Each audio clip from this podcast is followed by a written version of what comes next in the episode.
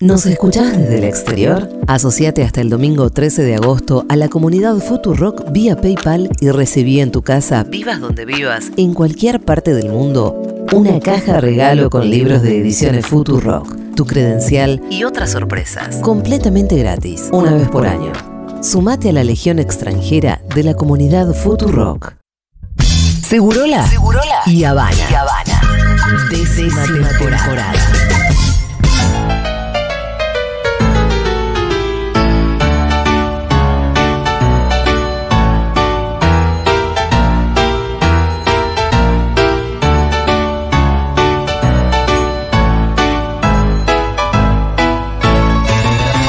Lana Contreras, ¿cómo estás? Bien, ¿cómo ¿Qué va? tal, Aldi? Acá no estoy pudiendo agrandar el micrófono, chicos. Ah, ya está. Lo tenés que dar vueltas. No, pero. Ahí está, ahí está, claro. Chicos, tre- dos años de columna y El está aprendiendo. ahora. Es que los auricular. auris estos Los, son los medio auriculares, nuevos. no los micrófonos, sí. Bueno, acá. Bien. El léxico primero, Aldana. Sí, no solo Ese hablar. es el auricular. Chau. Me voy. Y si Ese no es sé- el auricular. No lo sé diferenciar, ¿cómo los voy a saber agrandar? Bueno, perdón. Acá estoy. ¿Qué tal? Aldi, la columna es el miedo y la ma paternidad. Sí, chicas, porque no puedo hablar de otra. O sea, todos hoy te escuchaba. El miedo que no. Sí. Hoy te escuchaba en la intro y vos dijiste esto, ¿no? De las emociones, todo lo que estamos viviendo y el miedo, nombraste. Y, y lo cierto es que todo esto que estuvo pasando este último tiempo, ni hablar de los últimos dos casos, eh, que si bien no, no, son, no son comparables, en algún punto hay, hay cosas en común, ¿no? Eh, esto es lo que le La pasó a violencia. Morena y, y sí, la, sí, la muerte, la muerte, el miedo, La muerte y la miedo que-. A que algo pase y que algo pase a manos de, nada, en, relación a ayer, de quienes nos tienen que cuidar, ¿no? Eh, y cómo eso afecta a, a nuestro rol materno y paterno, como Sí. quienes tenemos que brindar esa seguridad de tranqui, el mundo está bien, Sí. salí a explorar, ¿no? Claro. ¿Cómo, desde qué lugar lo hacemos? Eh, con lo de Morena, obviamente, es, es como mucho más fácil hacer el link, ¿no? Sí. De qué le pasa, qué, qué me pasaría a mí si eso le pasa a mi hija que tiene dos años menos, que tiene, que va a la escuela, que va, ¿no?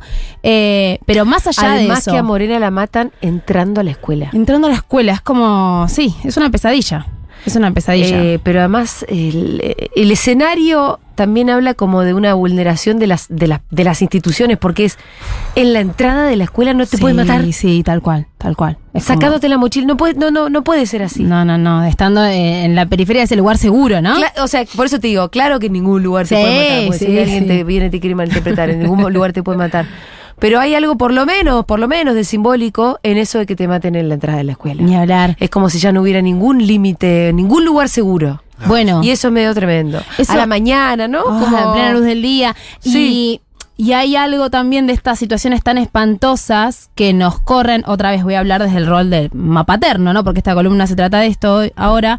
Eh, nos corren de esa necesaria ilusión en la que vivimos, en la que todo está bien, en la que todo tenemos Sí. bajo control, que si le decimos a nuestra hija, bueno, avísame cuando llegas, si le damos tal herramienta, depende de la edad, por supuesto, para tal o cual situación, bueno, tenemos todo bajo control. Y lo cierto esto es que esto nos pone de cara con que no, y con la con que la posibilidad menos deseada está muy cerca. Entonces eso es muy angustiante y hace muy difícil esto, poder transmitir tranquilidad, ¿no? Entonces, ya hablamos una vez del miedo en la infancia, de- del miedo desde la parte de los niños y las niñas, ahora hablemos del miedo de los que nos toca cuidar, que tenemos esta responsabilidad, porque seguramente que quienes están del otro lado y, y no, no, no mapaternan, sienten también miedo a que algo le pase a alguien que quieren, ¿no? Digo, esto pasa, amás a alguien, querés a alguien, te da miedo que algo le pase a esa persona o si efectivamente le pasa, tu mundo puede conmoverse muchísimo.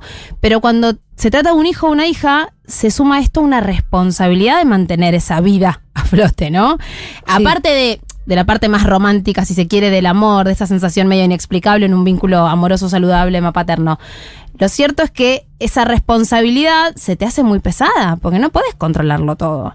Eh, y tener un hijo es algo que da miedo. Hoy pensaba, cuando terminaba de armar la columna, es algo que da miedo hasta desde la idea. Muchas veces, incluso en quienes nunca van a mapaternar, pensar en la idea de tener un hijo da miedo. Sí, sí. Es una responsabilidad inmensa. Da más miedo que, que pensar en otras cosas que podemos llegar a hacer o no hacer en la vida. Es una decisión que, que aterra bastante, incluso si la llevamos a cabo con deseo y decisión.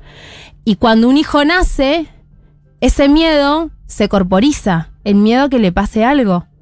Ese miedo a que eh, sufra, a que en principio es más relacionado a la salud, ¿no?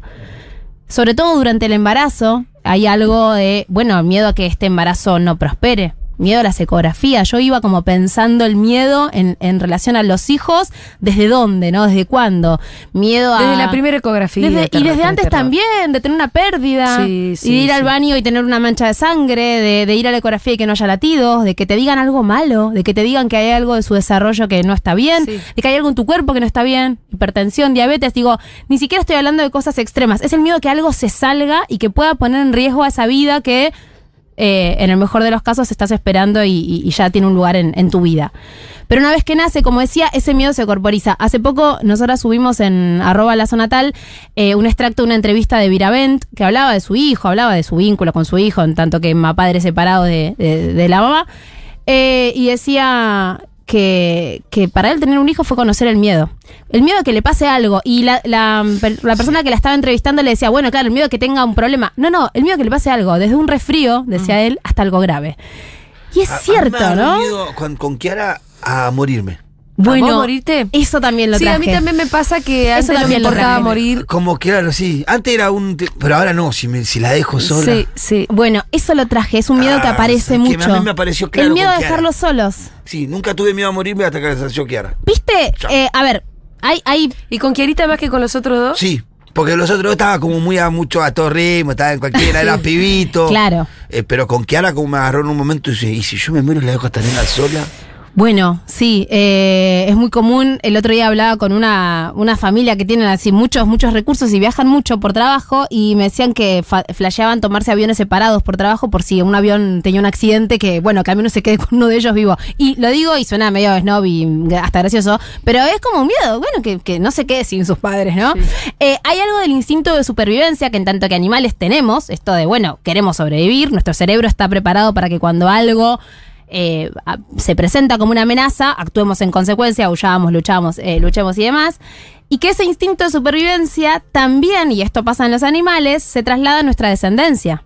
Una- ¿qué, qué más peligroso que una, una- una- un animal que acaba de tener crías? No te le acerques. O sea, porque hay algo de esto que tiene que ver justamente con la supervivencia de la especie, de que no le pase nada. Te puedo llegar a comer una mano.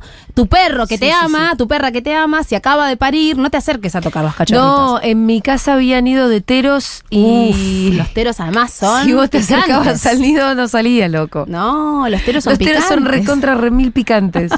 Sí. Sí, A mí me son corrió sí. ¿viste, boludo? sí. Sí. No sabes el miedo a los teros que yo tenía de chiquita. Sí, a mí me corrió uno en batas en, un- en unas termas ahí en, Sa- en, en Entre Río.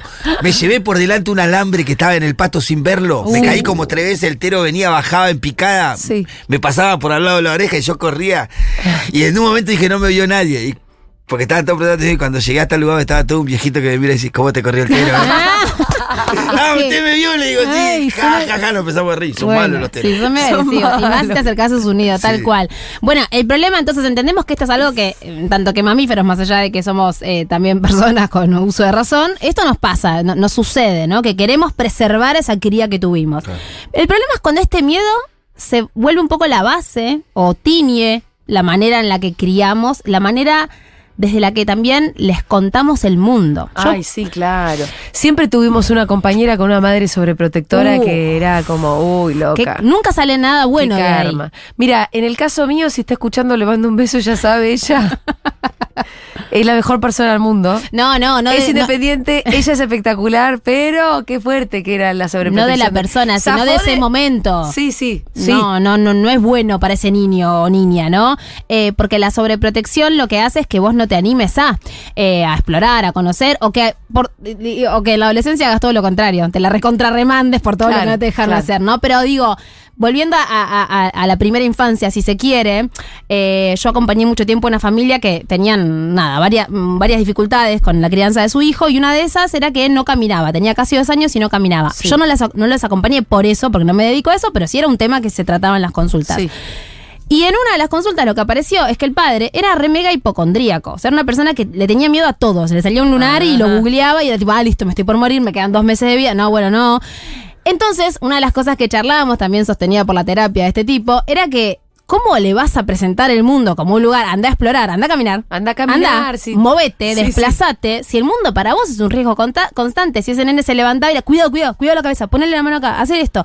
Bueno, entonces, pensaba también en la pandemia. Los que tuvimos hijos en pandemia o los que criábamos niños muy pequeños en pandemia, qué difícil era poder seguir diciéndoles está todo bien cuando mirabas por la No ventana y lo que sentías era que el mundo era un peligro de Sí. muerte además, el mundo representaba ese peligro, los otros, eh, o sea, eh, lo más duro de la pandemia no fue solamente el no poder salir, el dejar de hacer cosas, era sentir que no podías ver ni a la gente que más querías, a lo que siempre decimos que nos sostiene, que es la red, es el contacto, es el otro, no podías ni abrazarte con alguien, porque eso, eso eh, conllevaba un peligro de muerte. Entonces, a esos niños pandemias, no a todos, por supuesto, eh, hoy en día están pagando bastante esto con tener mucho más miedo que otros niños de otras generaciones. Son niños que tienen más miedo quizás a salir al, al mundo, a, a con- a contactarse con otros pares. Eh, bueno, nada, digo, las consecuencias del miedo extremo en la primera infancia no digo que sean eh, determinantes ni que van a marcar a la persona para toda la vida, pero sí tienen, digamos, un impacto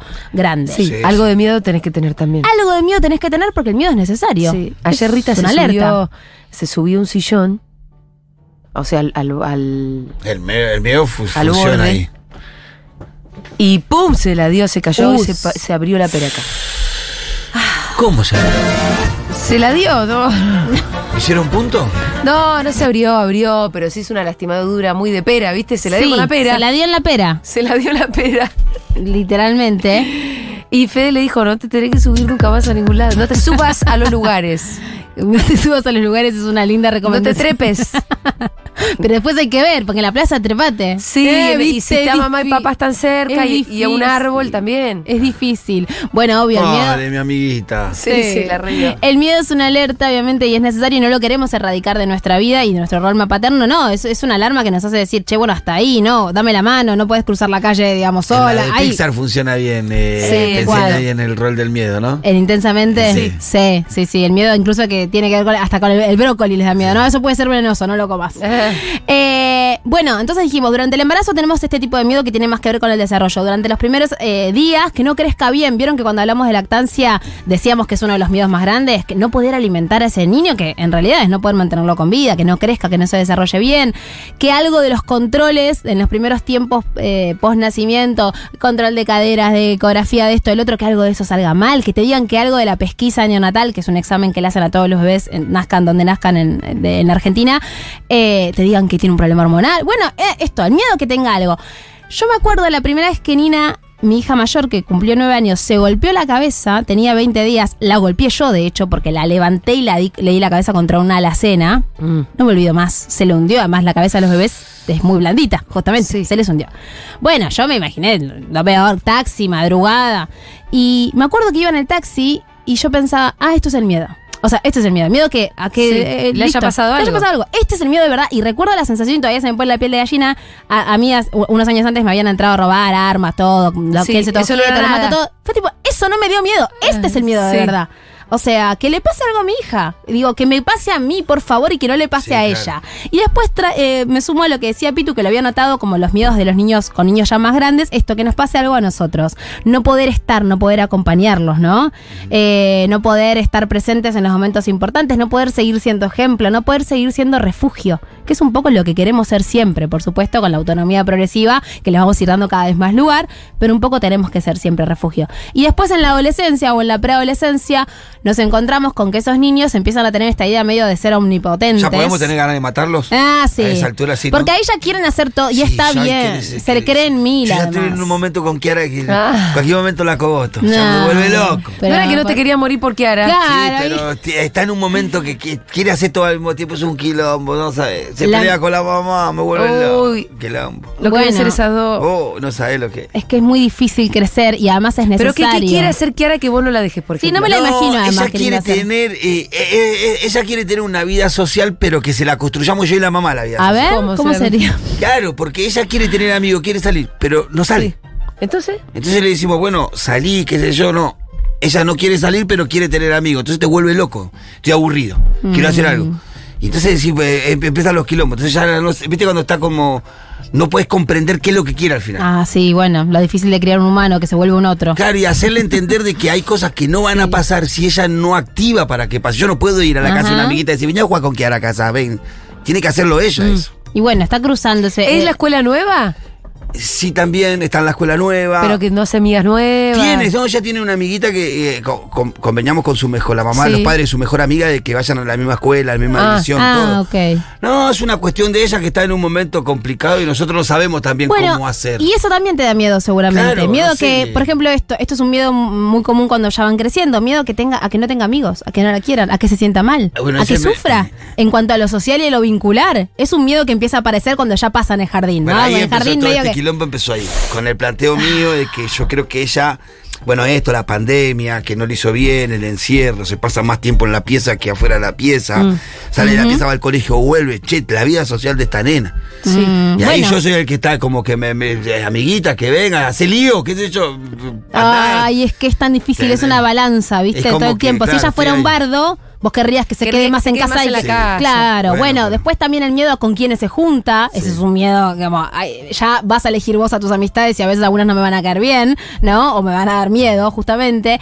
Eh, bueno, como decíamos, y resumiendo, el miedo es, es necesario, está presente, en- es una de las emociones básicas y necesarias para, para la vida. Eh, lo importante es diferenciar los miedos que tienen que ver con que tenemos más experiencia, vivimos más cosas, sabemos de lo- las posibles complicaciones que pueden tener algunas acciones, entonces nos da miedo, cosas que ellos ni siquiera piensan que les pueden pasar, con los miedos que son fantasmas nuestros, ¿no? Esto, a mí me da miedo porque me hace acordar a que cuando yo era chica no tenía amigos. No, bueno, bueno, hay fantasmas que son nuestros, que tenemos que poder separarlos de nuestra mirada para poder mirar a ese niño, niña, hijo, hija más grande, sin tanto filtro.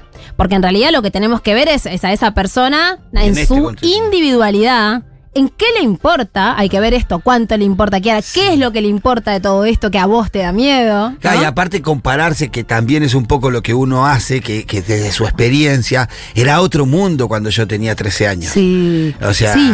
ellos tienen otras cosas. O sea, eh, el encierro de ellos, la pieza no es el encierro nuestro en la pieza. Ellos tienen redes, otras cosas. Yo sé eso. Se vinculan de otra Se forma. Pero a mí me, me- me cuesta aceptar eso. Me, me gusta más la vinculación persona a persona. Necesito que creo que necesita eso. Bueno, pero es que en realidad esto, ¿no? El miedo eh, de esto que hablamos, desde que le pasa algo grave hasta que haya algo en relación a lo vincular, tiene que ver con que queremos que sean felices. Digo, suena muy, eh, muy de revista rosa, ¿no? Pero de verdad, No, queremos pero que... es, to- todo, es, es todo eso. Queremos su Sí, felicidad y todo lo que lo saque de ahí nos angustia y nos da miedo y nos da miedo hasta que se perpetúe para siempre porque el miedo es irracional.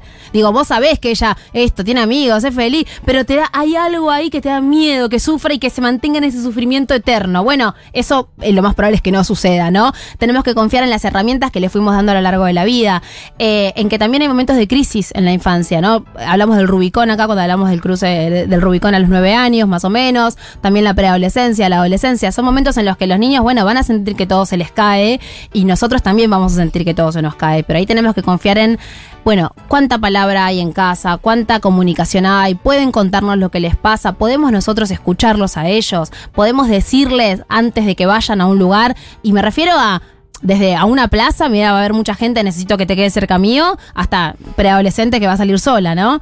Les podemos explicar cuáles son los riesgos, qué, cuidados tienen que tener y también confiar en que estamos acompañando niños y niñas que están formando su propio criterio, que se van a equivocar un montón de veces, que seguramente después se van a exponer a cosas como todos nosotros y nosotras nos hemos expuesto a cosas que decimos, ay Dios mío, lo que hice, eh, pero que si mm, acompañamos co- y, y construimos bases sólidas, bueno, nada, tenemos que confiar en que el mundo lo tienen que explorar y que no pueden crecer sintiendo que el mundo es un lugar peligroso. Que tiene peligros, sí, pero que también es un mundo, eh, digamos, que pueden disfrutar y que es un mundo al que pueden aportar algo del cambio, digamos, que pueden traer algo de la mirada más empática, amorosa, de la ternura, ¿no? Y eso también como padres es un cambio que podemos hacer. Gracias, Aldi. Hay algunos mensajitos. Eh, ¿Qué más? Díganle al Pitu que esto se ve un montón en los adolescentes de ahora y que tranquilo que ella tampoco debe saber, que debe estar Claro. buscando. Sí, sí, bueno, Chica- yo me preocupa si es así. Chicas, desde que me fui madre, eh, hay algo que me pasa y que a veces me cuesta mucho hablar porque es como que mi cabeza se va a lugares terribles. De hecho, me pasa que me despierto la noche eh, con situaciones terribles que le pueden pasar a mi hijo. Ay, qué horrible. Eh, como accidentes gravísimos o como todo muy gore a veces y me angustia muchísimo y bueno todo esto que pasó ta- también como cuando uno no puede ya controlar el entorno, o cuando crezca qué voy a hacer, bueno, es una angustia terrible. Bueno, yo te recomiendo mucho consulta con alguna psicóloga. No, no sé si dijo la edad no- o no la escuché. eh, de su Pero hijo. es Eh, ella la que está cagada. Ya sé, ya sé, pero digo, esos pensamientos intrusivos, esta sensación de un miedo medio como excesivo que te despierta, nada, estaría bueno consultar, chequear, tener un espacio donde hablar qué te está pasando. Eh, me encuentro pasando por un cuadro de depresión. Mi mayor miedo es lo que pueda percibir y recibir mi hija de Mm. toda esta situación. Al punto que casi no me importa otra cosa y ese miedo es a su vez una palanca para ayudarme a salir de esta mierda. Mm, bueno, también ojalá estés acompañada con, con algún, alguna terapeuta y también está bueno entender que nuestros hijos e hijas nos van a ver sufrir, angustiarnos, llorar, estar mal y que eso, eso también es saludable. Pongámosle palabra para que entiendan que lo que estamos viviendo o esa angustia no tiene que ver con ellos y que bueno, que a veces los grandes también nos ponemos tristes y. Hola, Futu, total, el tema de los miedos. Eh, cuando quedé embarazada me hice estudios muy caros Mm. para ver si mi criatura estaba bien. Eh, era como la decisión que quería tomar y, y estaba todo bien. Y en la semana 25 me diagnosticaron colestasis, ni bien empecé el tercer trimestre, que es algo que se suele dar a partir de la semana 35. Así que estuve muy asustada porque dije, bueno, esto evidentemente no iba a salir bien, qué miedo a que a, todo.